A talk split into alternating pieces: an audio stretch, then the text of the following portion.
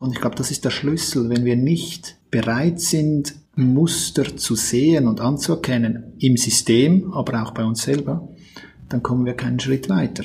Weil wir immer wieder das gleiche Programm abspielen, das wir gestern schon hatten, spulen wir am nächsten Tag wieder ab. Und das ist bei Systemen, bei Firmen genau das Gleiche. Wenn die Führung, ich sage bewusst die Führung, weil das Vorbildkonzept auch hier gilt, oder? wenn die Führung nicht bereit ist, hinzuschauen, dann habe ich gemerkt, dann bringt es nichts.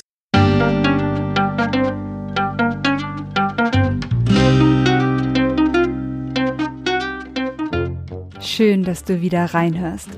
Ich begrüße dich ganz herzlich bei Ich, wir alle, dem Podcast und Weggefährten mit Impulsen für Entwicklung. Wir bei Shortcuts laden interessante Personen ein, die uns zu den Themen Selbst, Team und Werteentwicklung inspirieren. Für mehr Informationen zum Podcast und zur aktuellen Folge schau vorbei unter www.ichwiralle.com. Ich bin Maike Schäbitz, Redakteurin und präsentiere dir heute ein Gespräch zwischen Martin Permantier und Remo Ruska. Im Kern sprechen die beiden darüber, wie kooperative Formen der Zusammenarbeit gelingen können und was es dafür benötigt. Remo hat als selbstständiger Coach, Berater und Unternehmer schon einige Projekte ins Leben begleitet. Ganz konkret setzt er sich für tiefgreifende Entwicklung im ländlichen Raum ein. Er möchte, dass Gemeinschaft dort gedeihen kann und die Entwicklung auf dem Land neben der Stadt ausbalanciert wird. Er schildert seine persönliche und berufliche Reise hin zur Kooperation und seine praktischen Einblicke in unterschiedliche Unternehmen. Ihm wurde klar, dass die oberste Führung die Schlüsselrolle spielt. Seine Erkenntnis, wie sehr sich Kooperation in Systemen und Organisationen entfalten kann, ist eine Frage der Entwicklung. Ich wünsche dir jetzt wieder ganz viel Inspiration und Freude mit der Folge und zusätzlich noch etwas, das zu den jetzigen Zeiten mehr denn je gilt. Bitte bleib gesund und fröhlich, möglichst ruhig, um klar sehen zu können und in Verbundenheit mit dir selbst und deinen Mitmenschen.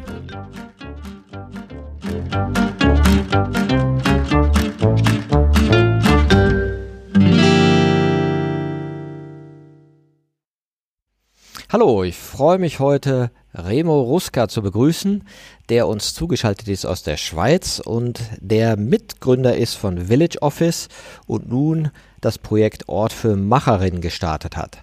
Sein Motto ist Arbeite, wo du lebst. Hallo Remo. Hallo Martin. Remo, wie bist du dazu gekommen, dich für ko-kreatives Arbeiten auf dem Lande in der Schweiz zu engagieren?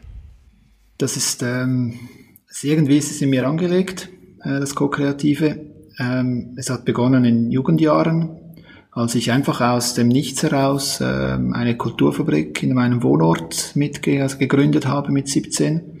Also ich bin vor die Gemeindeversammlung gestanden und gesagt, ich brauche ein bisschen Geld. Ich will da eine, eine, äh, eine Kulturfabrik mit auf, also aufbauen, äh, wo es auch ums, ums Leben ging, also um das, um das Leben am See, also am Zürichsee war das.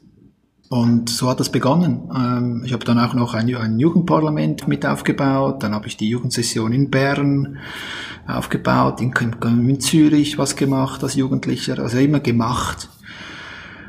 Und bin dann über, über Australien und so weiter und dann habe ich eine Karriere klassisch gemacht und das ist das Machende in, in mir immer, immer mehr verschwunden.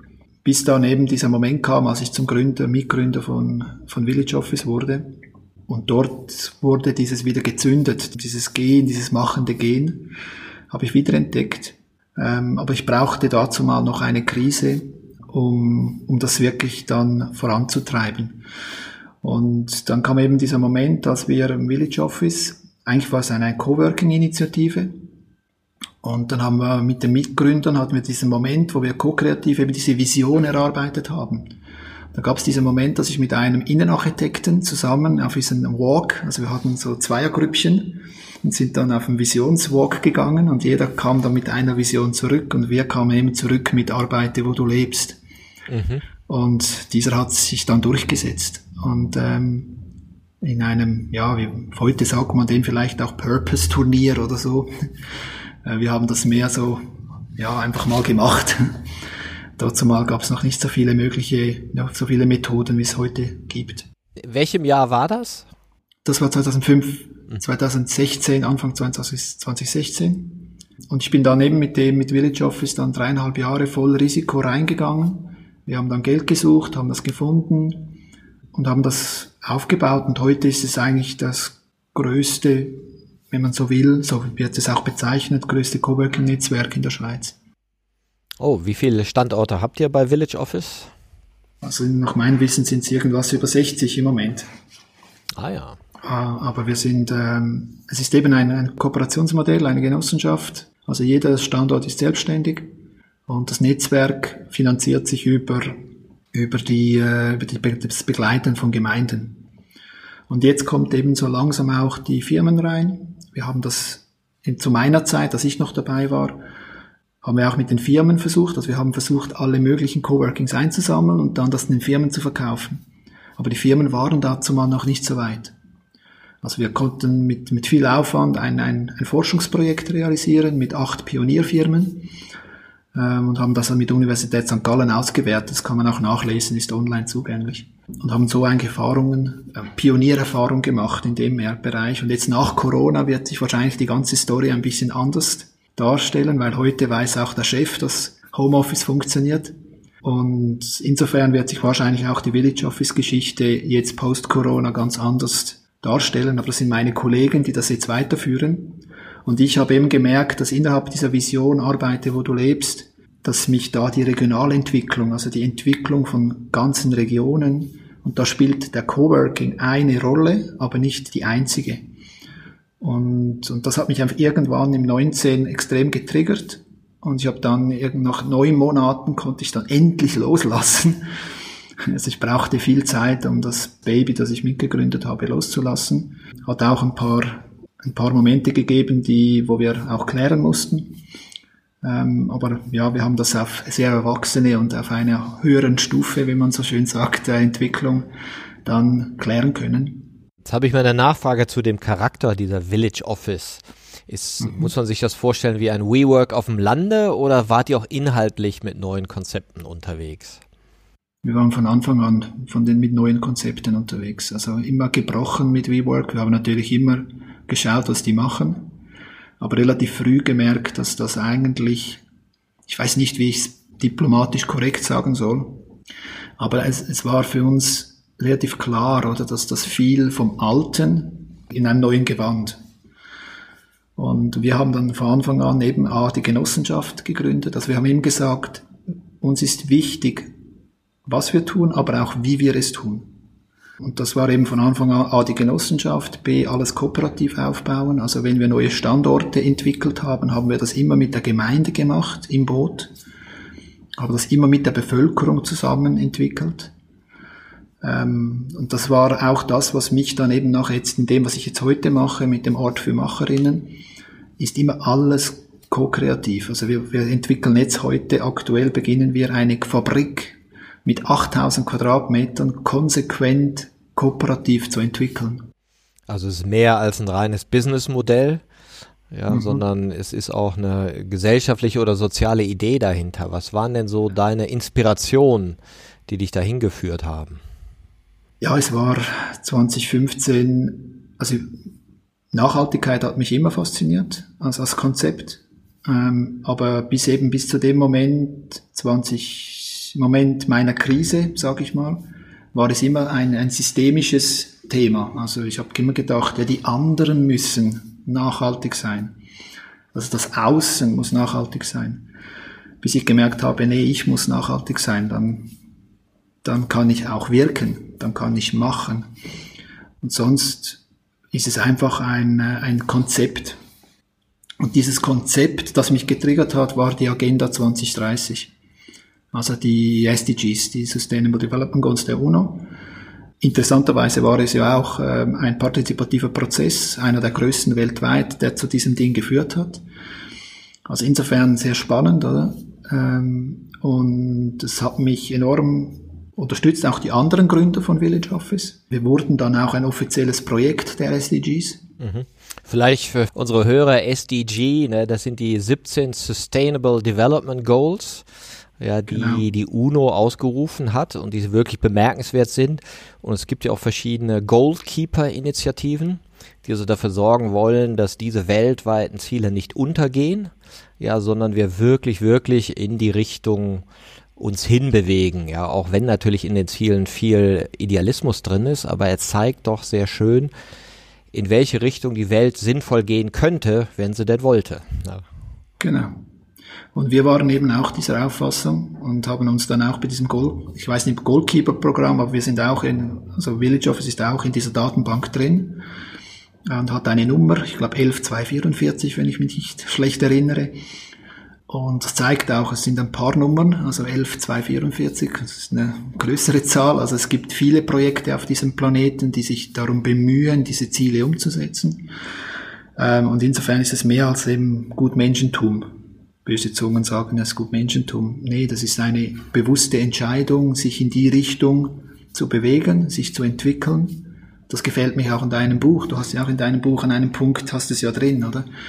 Und das ist eben auch schön in dem Buch, Haltung entscheidet, dass man eben merkt, es ist eine Entwicklung zu diesen Zielen. Es ist nicht, dass man die jetzt heute hier bumm implementieren kann. Das, das geht nicht. Und das ist das wahrscheinlich, was die bösen Zungen dann mit gut Menschentum beschreiben, oder? Mhm. Und sie haben recht, heute ist es Utopie. Aber wenn wir uns nicht irgendwo hin entwickeln wollen, dann äh, entwickeln wir gar nichts, oder? Dann bleiben wir stehen. Ja, und es ist auch ein Beispiel für ein globales Wir und wie sich ein Wir darstellen lassen könnte, wenn man in äh, Perspektiven von Generationen denkt. Also heute denken wir, ich sag mal, in Perspektiven von Quartalen oder vier Jahres Wahlzeiträumen. Aber jeder weiß, dass wenn wir, sagen wir mal, eine Perspektive von sieben Generationen anlegen würden, dass wir einige Entscheidungen anders treffen könnten. Ja, und genau. da ist, geht diese 17 Ziele, ich sag mal, sehr erwachsen und überlegt daran, ja, was könnten das sein? Und ist es nicht doch möglich, dass wir als Gesellschaft in diese Richtung gehen? Und du beschreibst ja sehr schön, dass diese Entwicklung mit einem selber anfängt und eben auch auf regionaler, kleiner Ebene stattfinden kann und eben nicht nur ein Appell an Regierung und Politiker sein muss. Also ich glaube effektiv, also mittlerweile sage ich auch, oder, dass ich, also ich bin extrem stolz auf die Klimajugend, oder, dass sie, dass, dass, dass ihre Gefühle auf die Straße gesetzt haben, gebracht haben. Aber ich muss auch sagen, oder, die Politik wird sich nicht nachhaltig verändern, oder, wenn wir es nicht schaffen, die konkreten machenden und konkreten Blueprints, also die konkreten Konzepte bringen, wie das umsetzbar ist. Weil ich habe auch lobbyiert oder für diese Sache von Village Office bei uns im nationalen Parlament und ich habe mit vielen Politikern gesprochen, habe auch Events durchgeführt, um das Neue zu zeigen, hey, da geht was, oder da kann man was Neues machen. Und habe einfach gemerkt, solange ich nicht sagen konnte, hey, dieser Kanton, diese Gemeinde, dieses Firma, diese investieren in diese Idee, hat mir kein Politiker zugehört, mhm. wirklich zugehört. Ja, weil dann der Verdacht besteht, ja, das ist ideologischer Schöngeisttum. Genau. Und dieses, wie alles Neue, muss es erstmal mit praktischen Erfahrungen gefüllt werden und es braucht eben die Pioniere, die pilotieren, ja. Genau. Und das ist eigentlich, und, und das war auch das Geld, das Village Office also als Anschubsfinanzierung bekommen hat, war genau solches Geld, das eben in solche Pioniere investiert wird. Mhm. Und von diesem Geld gibt es, oder? Und das ist auch eine Chance, oder? Dass die Welt kann sich ändern, oder? Aber es braucht diese Macherinnen und Macher, die das machen wollen. Und hier brechen wir auch mit einem Muster, oder? Dass wir, ah, dass ich gehe auf, auf, aufs Land raus. Also ich mache es nicht in der Stadt, oder? Ich gehe aufs Land raus und will hier etwas verändern, oder? Weil es kann nicht sein, dass wir die Städte noch größer machen, oder? Weil dann wird, gibt es auch eine Disbalance. Und darum bin ich so dezidiert dran, seit fünf Jahren aufs Land zu gehen. Und das ist auch ein Erlebnis, das ich aus meiner Kindheit kenne. Äh, mein Vater ist aus, ähm, aus dem Tessin, also aus der Südschweiz, wo ja noch Italienisch gesprochen wird. Und dort gibt es einen Hockeyclub. Ähm, es gibt zwei Hockeyclubs, einer in der Stadt und einer auf dem Land. Und der auf dem Land, der ist, das ist ein Unikum. Also der zieht Fans aus, aus aller, aller Landesteilen an, weil es dort mehr Kühe hat als Menschen. Ähm, und trotzdem sind riesen Emotionen, die dort entstehen. Ähm, und die hat Entwicklung angezogen. Also dort wird jetzt wieder ein neues Eisstadion gebaut. Das, auch wenn das, dieses Tal darb dahin, aber es gibt noch einen Hoffnungsträger und das ist dieser Hockeyclub. Und das hat mir dazu mal schon gezeigt, oder wenn du die Emotion bringst, dass die Menschen zusammen etwas machen, und das ist eine Fankultur jetzt in dem konkreten Fall, dann ziehst du Menschen an. Dann ist Kooperation möglich, dass man etwas Höheres erreichen will. In dem Fall war, waren es Werte dieses Hockeyclubs. Aber das zieht Menschen an. Die kommen dann, die geben dann auch ihr Geld gerne aus. Die gehen dann gerne vor oder nach dem Hockeymatch noch eine Pizza essen. Und das hat mich geprägt, oder? Und darum ist das für mich auch wieder ein bisschen Connection zu meinen Wurzeln eigentlich. Oder? Ist so ein schönes Beispiel, wie wichtig ist, emotionale Gemeinsamkeiten zu etablieren, um wirklich etwas Kreatives nach vorne zu bringen. Und im gewissen Sinne bist du ja mit deinem Konzept des Village Office und mit deinen Partnern damals der Zeit voraus gewesen, weil man könnte sich vorstellen, dass in Zukunft das immer interessanter wird, wenn das Leben in den Städten sozusagen beengter wird ne, und diese Bewegung wieder nach draußen geht. Ne. Und wir haben ja auch alle gemerkt, dass mit der Digitalisierung das Land äh, nicht mehr so viele Nachteile vielleicht hat, wie es vielleicht noch vor zehn Jahren so war. Ne? Absolut. Und das, genau dort setzen wir mit dem Ort für Macherinnen an. Oder? Da habe ich auch die, die Repräsentanten hier in Liechtenstein und Tockenburg voll hinter uns.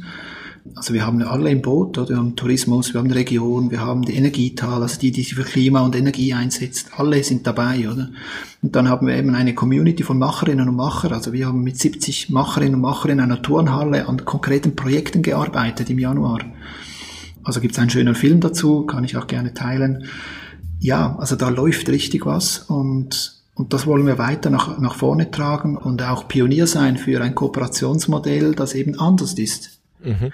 Aber ich brauche einen Ort, eine Region, die A, von Leuten geführt ist auch, die es anders machen, die es zeigen, dass sie es anders machen, dass sie auch in der Lage sind zu vertrauen, es fließen zu lassen. Weil ohne das geht's nicht. Ich habe es in anderen Regionen gemacht, oder? So solche Formate durchgeführt.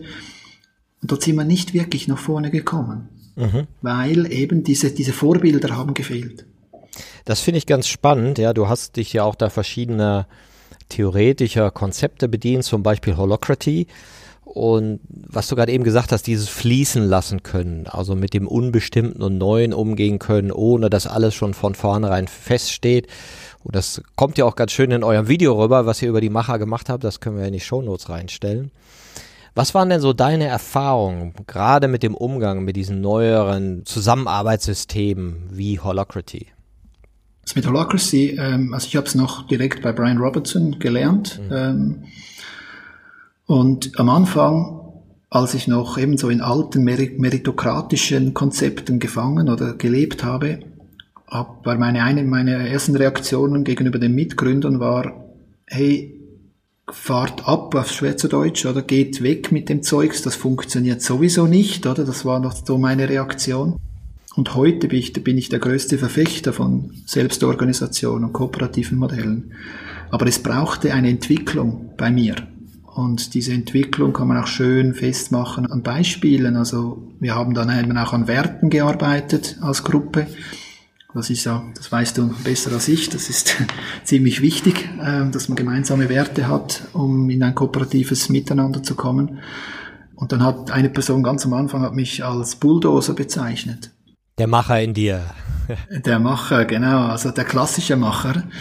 Und ähm, der eben nicht links und rechts schaut, was, was passiert, sondern mach, einfach macht, oder? Und das kann auf die Länge nicht funktionieren, oder? Wenn man nicht ein kooperatives Modell aufbauen will, das habe ich dann für mich gemerkt, oder dieses Feedback irgendwie an mich reingelassen und gemerkt, ups, shit, ich muss was tun.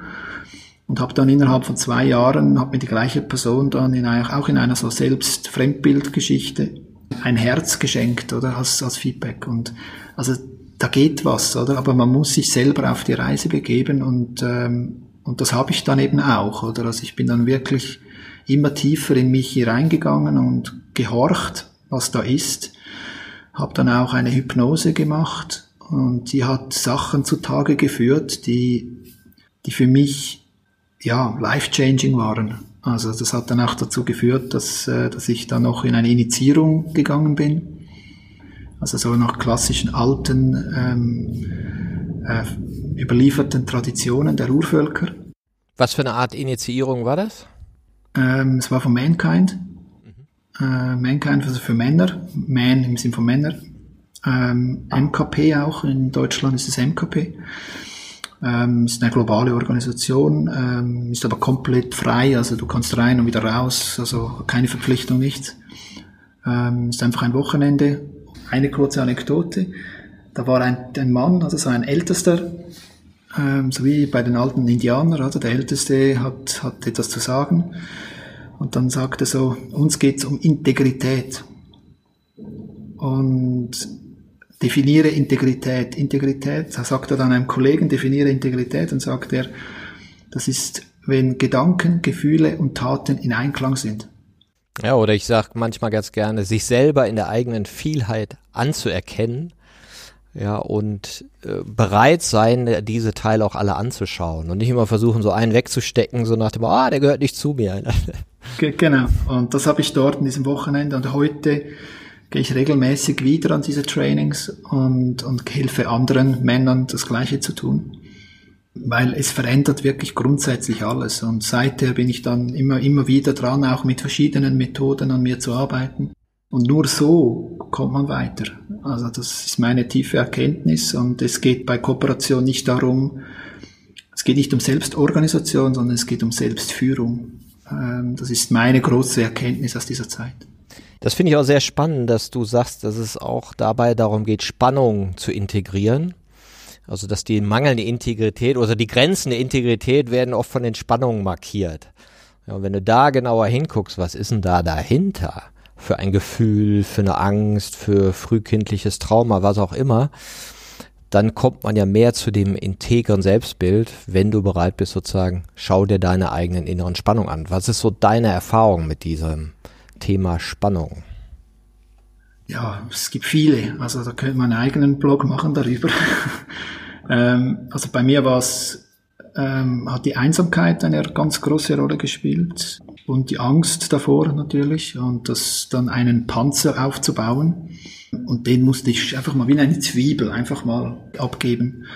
Und als ich ähm, in dieser Zeit, als ich mich von Village Office langsam getrennt habe, weil eben der Purpose weil ich gewusst habe, dass dieses Arbeite, wo du lebst, dass eben das Coworking nicht das einzige ist und ich muss loslassen musste, hab, hat sich das eben auch gezeigt, oder? In einem letzten klärenden Gespräch sind dann eben auch Tränen geflossen, oder? Aber das muss sein. Ähm, wenn das, wenn diese Spannung nicht gelöst oder nicht sich lösen kann in so einem Gespräch, dann, dann ist es nicht geklärt. Nee, dann hätte der Bulldozer kein Herzchen bekommen, ne? Genau, richtig. Und das ist genau der Punkt, oder? Und ähm, genau um das geht's am Ende. Also dieses, diese Verletzlichkeit, oder? Ich sage auch irgendwo in meinem Blog, äh, wir können noch lange über Fehlerkultur sprechen, wenn wir nicht über unsere tiefsten Abgründe auch offen reden können, dann ist das alles Farce. Mhm. Dann ist Fehlerkultur einfach ein, ein Mittel, um wieder, oder wie Agilität, oder? Wenn man keine Selbstreflexion mit der Agilität verknüpft, dann ist das ja ein Konzept, das gewisse Leute dann wieder durch die Gänge pauken können, um, um etwas Neues zu haben, aber dann wird keine Entwicklung kommen.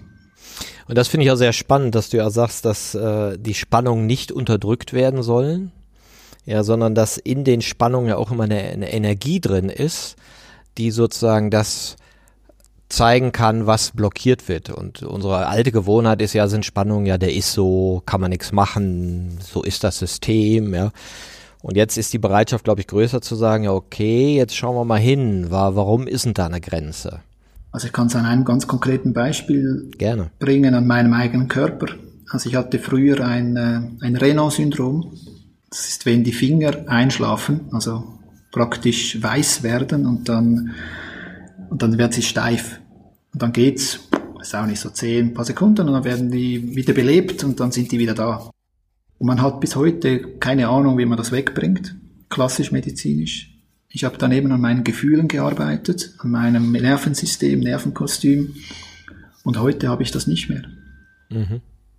Ich habe zwar heute noch teilweise, bekomme ich im Winter noch kalte Hände und da kann das teilweise wieder kommen, mhm. aber ich weiß dann, okay, ich muss in meine Hände atmen und dann kann ich innerhalb kürzester Zeit das wieder regenerieren. Und das hat mich dann auch in dieser Initiierungswochenende, hat mein anderer Mann gesagt, weißt du Remo, wir haben unser Herz in der Hand. Und das sagt für mich relativ viel aus, oder? Das ist auch die Sprache, oder? Also wir haben für vieles solche Aussagen, oder? Jetzt wie eben, ich habe mein Herz in der Hand. Und wenn ich dem Herz und den Gefühlen keine Wichtigkeit schenke, ja, dann habe ich dann halt irgendwann kalte Finger zum Beispiel, oder? Ja, ich finde das auch eine sehr schöne Analogie, wenn man sich den, die Gefühle auch als Körper vorstellt. Ja, und du sagst, okay, was weiß ich, die Traurigkeit ist im linken Fuß, ne, die Freude im rechten. Und du würdest so alle, alle Gefühle, die man so haben kann, dir als Körper vorstellen. Und dann überlegst du dir, wie viel davon empfinde ich eigentlich? Ja, vielleicht ein bisschen Brust, bisschen Oberarm und so. Und der Rest findet nicht statt, weil ich nicht geübt habe, ihn wahrzunehmen. Ja, und der dann vielleicht nur psychosomatisch irgendwie durch Krankheiten mir erscheint weil ich die Gefühle dahinter nicht erkennen kann, ne? weil sie überlagert sind von Konzepten und Rechtfertigungsstrukturen. Genau. Was ist so deine Erfahrung, wenn man so Systeme verändern will? Du bist ja auch in einem Wirtschaftssystem, ja, da geht's ja auch um Änderung, um Weiterentwicklung. Was ist so deine Erfahrung, was funktioniert gut und was sind so typische Hindernisse? Also ich habe eben meine eigene Firma habe ich äh, als Musterbruch betitelt. Zuerst hat sie Smart Identity geheißen. Für ein neues Smart habe ich mich eingesetzt und einfach gemerkt, die Leute verstehen es nicht. Und dann habe ich es eben umfirmiert in Musterbruch. Und ich glaube, das ist der Schlüssel. Wenn wir nicht bereit sind, Muster zu sehen und anzuerkennen im System, aber auch bei uns selber, dann kommen wir keinen Schritt weiter weil wir immer wieder das gleiche Programm abspielen, das wir gestern schon hatten, spulen wir am nächsten Tag wieder ab. Und das ist bei Systemen, bei Firmen genau das Gleiche. Wenn die Führung, ich sage bewusst die Führung, weil das Vorbildkonzept auch hier gilt, oder? Wenn die Führung nicht bereit ist, hinzuschauen, dann habe ich gemerkt, dann bringt's nichts. Oder ich habe einen Kurs gemacht zusammen mit Oliver Haas von Corporate Happiness in der Schweiz und hatte dort drin sechs Personen von einem KMU und sechs Personen von, also von einem Kleinstunternehmen mit 30, 40 Leuten, wo der Inhaber das Gleiche schon gemacht hat und dann Leute motiviert und eingeladen hat, das auch zu tun. Und auf der anderen Seite sechs Personen von einem mittelgroßen Unternehmen, wo der CEO eingeladen hat, aber das Ganze nicht gemacht hat. Also er hat einfach schöne Zitate gemacht beim Kickoff und dann die sechs Leute in den neunmonatigen Kurs geschickt. Beim KMU gab es eine systemische Veränderung. Also es war abartig, was dort entstand. Die haben eine neue, eine, eine große Investition getätigt, drei Jahr, zwei Jahre später. Bei den anderen kam eine große Krise. Der CEO hat dann für die Bewältigung der Krise einen klassischen Manager eingestellt und der hat natürlich diese Kultur komplett zersaust. War alles weg. Diese sechs Leute haben etwas für ihr Leben gelernt, aber nichts, das systemisch eine Wirkung hatte. Das ist spannend, das ist ja oft ein, ich sag mal, Denke, die wir in Unternehmen begegnen, so nach dem Motto, mach mal meine Leute agiler, dann sind die hoffentlich äh, schneller, innovativer und bringen mehr Profit. Aber es wird nicht verstanden, dass es darum geht, ein neues Wirklichkeitskonstrukt zu schaffen. Ja, und wenn wir in den alten Wirklichkeiten von Wachstum, Wachstum, Controlling und KPIs bleiben, dann haben diese neuen mit Zusammenarbeitsformen keine Chance. Das ist wie wenn ich eine neue Kuh durchs Dorf jage, oder? Dann heißt die Kuh einmal Agilität und einmal Holacracy oder wie auch immer, oder? Aber das, das Ganze hat keine systemische Wirkung. Mhm. Null, oder? Und das ist, und dann muss ich sagen, ja, dann kann man das Geld gleich aus dem Fenster schmeißen, oder? Also etwas Firma gedacht, das System gedacht. Es hat dann vielleicht für den Einzelnen, der diese Kuh durchs Dorf treibt, eine Wirkung. Das kann, mag ja schön sein und lustig sein, oder? Dann hat man ein paar schöne Bilder und ein paar lustige, eine lustige Geschichte zu erzählen, aber systemisch hat es keine Wirkung. Das ist etwas, das ich dem Kontakt mit Bodo Jansen ähm, erfahren habe, oder? Ich habe ganz früh, also früh im 2015 kennengelernt über den ähm, Regisseur Christian Gründling von der Stille Revolution, also über den Sebastian Probst Badigol, war der erste, und dann er hat mich Christian vorgeschlagen, Christian Bodoyan. Und dann gab es auch so ein, ich war ja, Mark, war ja Marketing-Experte, bis heute noch, aber einfach mehr Partizipation im Ganzen drin. Und wir haben über die Vermarktung der stillen Revolution gesprochen. Mhm. Und ich habe dann Konzepte und so. Und, und er hat nur gesagt, ich, ich glaube, ich brauche das alles nicht. Ich glaube, ich brauche das alles nicht. Und ich habe gesagt, ja, du hast eine wunderbare Botschaft, eine wichtige. Und ja, es war richtig. Er musste nichts tun. Mhm. Also diese, diese ausverkaufte Kinotournee in Deutschland, das ist einfach passiert. Mhm. Und das hat aber viel damit zu tun, dass er eben erkannt hat, hier ist ein Muster, das hat mit mir zu tun und wenn ich mich nicht ändere, dann passiert gar nichts. Oder? Er hat sich geändert und hat eben eine neue Realität oder Wirklichkeitsrealität, wie du glaube sagst, geschaffen und die hat dann eingeladen, dass die Menschen ihre Entwicklung auch angenommen haben. Das ist eigentlich die Story hinter der Story von der stillen Revolution und und ich habe ihn ja dann mehrfach getroffen. Ich habe auch einen Talk moderiert mit ihm und Heike Bruch von der Universität St. Gallen an der Alumni-Konferenz der, der HSG, der Universität St. Gallen. Und das war eben höchst spannend, oder? Da war auch ein Unternehmer in der ersten Reihe und da hat er aufgehalten und ich sagte, ja, okay, Ihre Frage gerne. Er sagte, ich habe keine Frage, ich habe eine Feststellung. Bodo, du willst mir eigentlich sagen, dass ich mich ändern muss. Und dann hat er nichts mehr gesagt, weil ja, so war alles gesagt.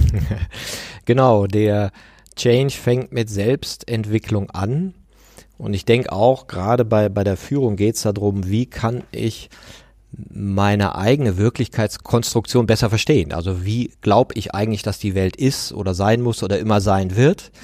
Ja, und jetzt merken wir aber schon allein über die letzten 50 Jahren, ah, in den 60ern haben wir ganz andere Realitäten gehabt, ja, in den 80ern andere, dann in den 90ern, ja, me first, ja, und dann kam das Ganze mit Nachhaltigkeit und Umwelt und plötzlich stehen wir da und merken, wow, wir müssen globale Lösungen finden, sonst wird's eng, ja, und dafür braucht sozusagen ein neues Konstruktbewusstsein, ja, dass ein Wir sich eben auf die ganzen Menschen und die Natur bezieht und nicht wir Deutschen, wir Schweizer. Aber ich denke, genau hier ist der Punkt, oder? Ich bin bei dir, aber wir werden sie nicht finden auf der globalen Ebene. Wir müssen sie auf der kleinen Ebene implementieren und beweisen, dass sie funktionieren im Kleinen. Sonst wird es eine Minderheitsbewegung bleiben, die Nachhaltigkeit. Weil sie halt auch ein bisschen unangenehm ist. Manchmal, oder? Weil es hat mit mir zu tun. Und wenn wir es nicht schaffen, das im Kleinen glaubhaft darzulegen, das ist der Grund, wieso ich den Ort für Macherinnen mache. Hier, wenn wir es hier schaffen, oder? Zu zeigen, dass es geht, dann kann man skalieren. Und so war es immer in der Menschheitsgeschichte, immer. Es waren immer Sachen, die wir mussten sie skalieren, von klein hoch skalieren. Und wenn wir das nicht machen, dann wird sich gar nichts ändern. Dann werden wir die nächste Generation noch vor viel größeren Problemen stehen. Das finde ich auch sehr spannend, ja. Und das passiert ja auch, dass ganz viele Leute, wie du eben gesagt hast, zum Beispiel von Frederic Laloux inspiriert sind, zum Beispiel von dem Film von Bodo Jansen inspiriert sind und so merken, okay, ich will das auch mal ausprobieren. Ich möchte auch ausprobieren, wie ich mit weniger Hierarchie klarkomme, wie ich selbstgeführter klarkomme, wie ich mich vielleicht selber entwickeln kann, wie ich klarer bin mit meinen Gefühlen und integrer werde mit mir selber und meiner eigenen Vielheit. Mhm. Darum sind diese Menschen auch wichtig, oder? Ähm, die sind wichtig, oder? Für Inspiration. Aber nachher braucht es irgendwann den Moment, wo man klar sehen muss und sagen, ist das jetzt Sehnsucht oder ist das Realität? Mhm. Und an dem Punkt, das ist der entscheidende Punkt, oder? Wenn man sich selber eingesteht, ich bin nicht da. Es ist Sehnsucht. Mhm. Und dann merkt man, scheiße, ich habe einen Entwicklungsweg vor mir. Und dann kann man ihn auch gehen. Aber man muss selber merken, dass das selber und auch das System, oder indem man vielleicht eine Verantwortung trägt. Dass man sagt, nee, das System ist noch nicht so weit, ich muss auf einen Entwicklungsweg gehen. Und dann ist auch klar, dass man dann sagt, okay, ich stelle irgendwas zur Seite, als System stelle ich ein Budget zur Seite für diese Reise. Ähm, das geht natürlich besser in guten Zeiten als in schlechten Zeiten, ähm, aber es braucht immer einen überzeugten Mensch. Wenn ein Mensch überzeugt ist, dies zu tun, dann findet er immer irgendwo Geld. Das finde ich auch sehr einleuchtend, also dieses prozesshaft Verstehen, dass es eben nicht darum geht, ab morgen ist es anders, ja, oder das ist schlecht, das ist gut, sondern es geht um eine Weiterentwicklung von Bestehendem in eine noch unbekannte Richtung, von der wir noch nicht genau wissen, was hinten rauskommt, aber wir haben eine Ahnung, welche Qualitäten da drin sein können. Eben mehr Wahrhaftigkeit, mehr Gefühle und mehr Integrität mit sich selber. Absolut. Also das ist der, der Punkt, den auch ich gehen musste, oder? Also es ist für mich ähm, also der größte, haben wir im Vorgespräch gemerkt, oder? Das, äh, der größte Beruf ist immer im Privaten, oder? In der eigenen Paarbeziehung, oder? Du schreibst ja auch in deinem Buchhaltung entscheidet davon und, und das ist für mich noch also ich bin geschieden, oder? Und, und ich glaube, das ist noch die einzige, also die Baustelle, wo ich wirklich noch, noch was zu tun habe. Aber ich bin jetzt wieder dran, oder? Ich habe gerade letzte Woche wieder so ein Gespräch gehabt, das moderiert ist, oder? Dass ich eben meine Rolle wahrnehme und nicht noch die von meinem Sohn, sondern dass ich meine Rolle wahrnehme, darum moderiert, oder? Dass eine andere Drittperson das, die Interessen des Kindes vertritt. Und wenn ich in diesem Gespräch eben dann im Moment X, wo es um Geld geht, merke, shit, ich habe noch was mit meiner Angst zu tun und das auch offen sage, das hätte ich vor fünf Jahren niemals gekonnt und ich habe es auch nicht gemacht. Darum habe ich eine Konvention, eine Scheidungskonvention, wie sie halt eben ist, die nicht alles löst. Und ähm, ja, das ist für mich so eine Erkenntnis, ja. Ja, das ist für mich auch immer gern ein Beispiel, weil in den privaten Beziehungen erfahren wir uns natürlich in unserer Widersprüchlichkeit, ja. Da kannst du schöne Theorien predigen, ja, da merkst du so, okay, wo stehe ich denn mit meiner Vielheit? Und das ist ja auch das Schöne, sich in Vielheit zu erleben, auch wenn es dann halt schmerzhaft ist, ne? weil wir vielleicht nicht unserem eingebildeten Bild von uns selber entsprechen, sondern feststellen, okay, da sind Emotionen, die noch voll Ladung sind, die noch nicht gelöst sind. Und das ist ja sozusagen der holokratische Ansatz an sich selber. Ne? Wo sind Spannungen? Ja, im weitesten Sinne. Kann genau. ich da reingehen? Ja, kann ich sehen, was dahinter ist? Und wie befreit's mich denn auch, wenn ich da mal zulasse, ja, so ist es? Genau. Und das ist genau der Schlüssel, oder? Man muss diese Spannungen wirklich spüren lernen. Und, ähm, und sonst kann man in einem holokratischen System nicht funktionieren egal ob Soziokratie, Holokratie, was es auch immer ist, man muss in der Lage sein, diese Spannungen zu spüren. Mhm. Und sonst hat, aus meiner Sicht, ist es dann nicht produktiv genug, dieses System. Mhm. Und da sagst du auch, was dabei hilft, ist so eine subjekthaftere Wahrnehmung von sich selber. Also, dass du nicht Absolut. so identifiziert bist mit dir selber und deinen Gefühlen und Gedanken, sondern siehst, aha, da habe ich diese Gefühle, diese Gedanken, wie kann ich die denn jetzt sinnvoll modulieren? Ja. Genau, und, äh, und das braucht es immer wieder. Und es ist nicht etwas, das ist eine Reise. Ich bin nie am Ende. Das ist eben der Punkt, oder? Und wenn man dort angekommen ist, oder? Dass man merkt, das ist nie zu Ende. Das ist dann eine Lebenseinstellung oder wie es auch eine Lebenseinstellung ist, meritokratisch, also Leistungsprinzip ist ja auch eigentlich ein, ein Bild der, der Realität.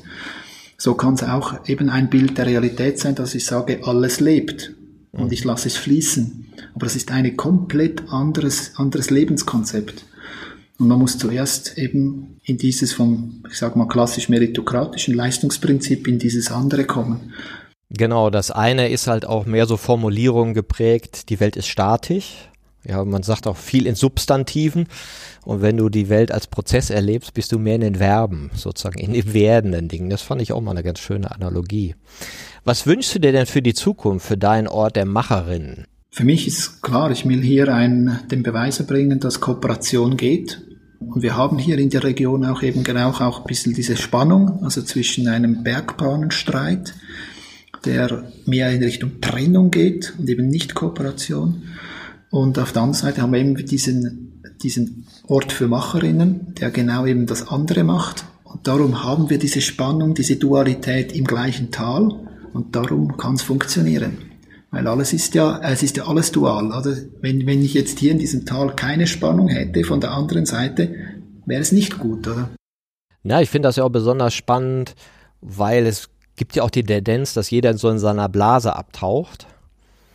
Ja, und wir dann einander nicht mehr verstehen, weil wir plötzlich merken, wir haben keine gemeinsame Sprache, keine gemeinsamen Wahrheiten mehr und keine mhm. Dinge, auf die wir uns beziehen können. Deswegen glaube ich auch, dass genau dieser spannungsvolle Austausch wichtig sein kann, um eben auch Gemeinsamkeiten wieder zu etablieren, weil nur das wird nachhaltig dann auch fürs ganze Tal dann gut sein. Ne? Was glaubst du, ist denn so der wichtigste Entwicklungstreiber bei deinem Projekt?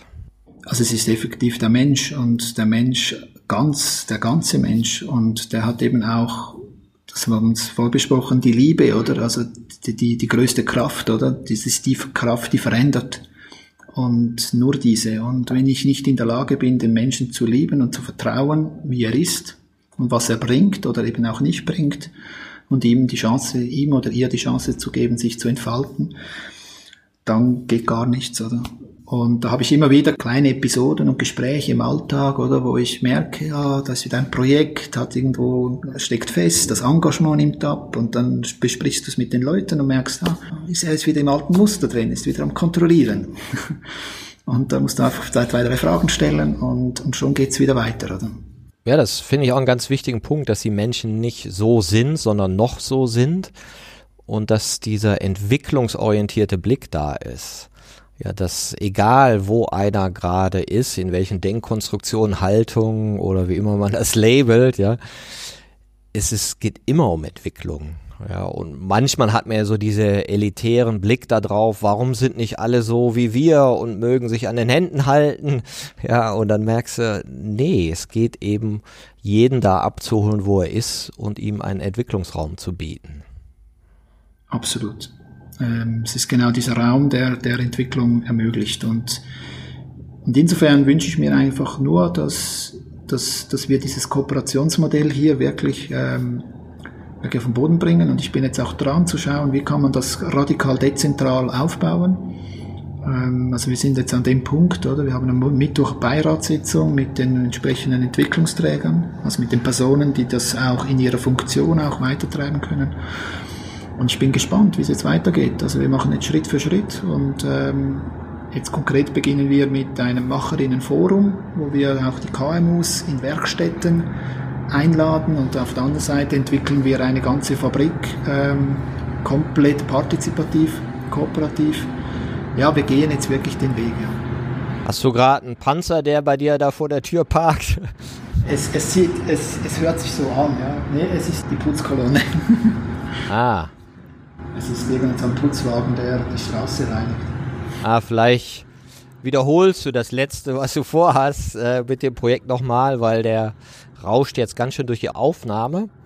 Also, ich wünsche mir für den, äh, für den Ort für Macherinnen, dass wir dieses Kooperationsmodell, das wir jetzt aufgebaut haben in den letzten sieben Jahren im Realen, dass wir das wirklich noch weitertreiben, weiterentwickeln, also wirklich radikal dezentral äh, dass wirklich der Mensch gestärkt wird in allem, was er tut und dass er sehr einfach partizipieren kann, also mit Geld, mit Zeit, mit, mit Anteilsscheinen und so was auch immer nötig ist.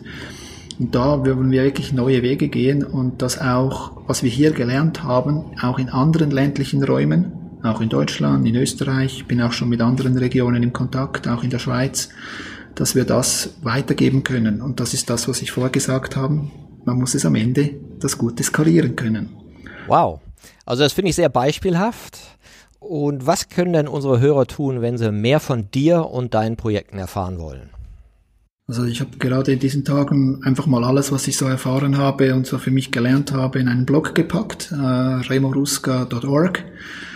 Da kann man nachlesen, muss nicht gleicher Meinung sein. Ähm, man kann es äh, so einfach konsumieren und wenn man Fragen hat, mich kontaktieren. Und das andere ist, man kann mich natürlich und den Ort für Macher auch besuchen. Es gibt ihn real, es ist kein Webprojekt. Super. Danke, Revo. Ich fand's hochspannend und ich hoffe auch, dass äh, du einen großen Schub haben wirst in diesem und nächsten Jahr für deinen Anliegen. Arbeite, wo du lebst. Und die Arbeit an sich selber ist ja sowieso immer da, wo ich lebe. Die kann man sowieso genau. schon direkt hier machen.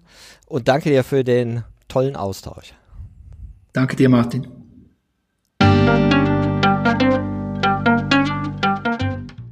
Das war eine Folge von Ich, wir alle, dem Podcast und Weggefährten mit Impulsen für Entwicklung.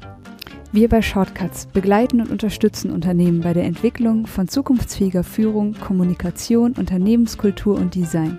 Mehr Infos zu unseren Angeboten, zum Podcast und der aktuellen Folge findest du unter www.ichwiralle.com. Wir freuen uns über dein Feedback zur Folge und deine Bewertung des Podcasts bei iTunes. Bitte stell uns gerne Fragen zum Podcast und mach Vorschläge für Themen und Interviewpartner, die dich interessieren würden. Und zu guter Letzt, schau gerne bei uns in Berlin-Kreuzberg vorbei. Wir lieben Besuch.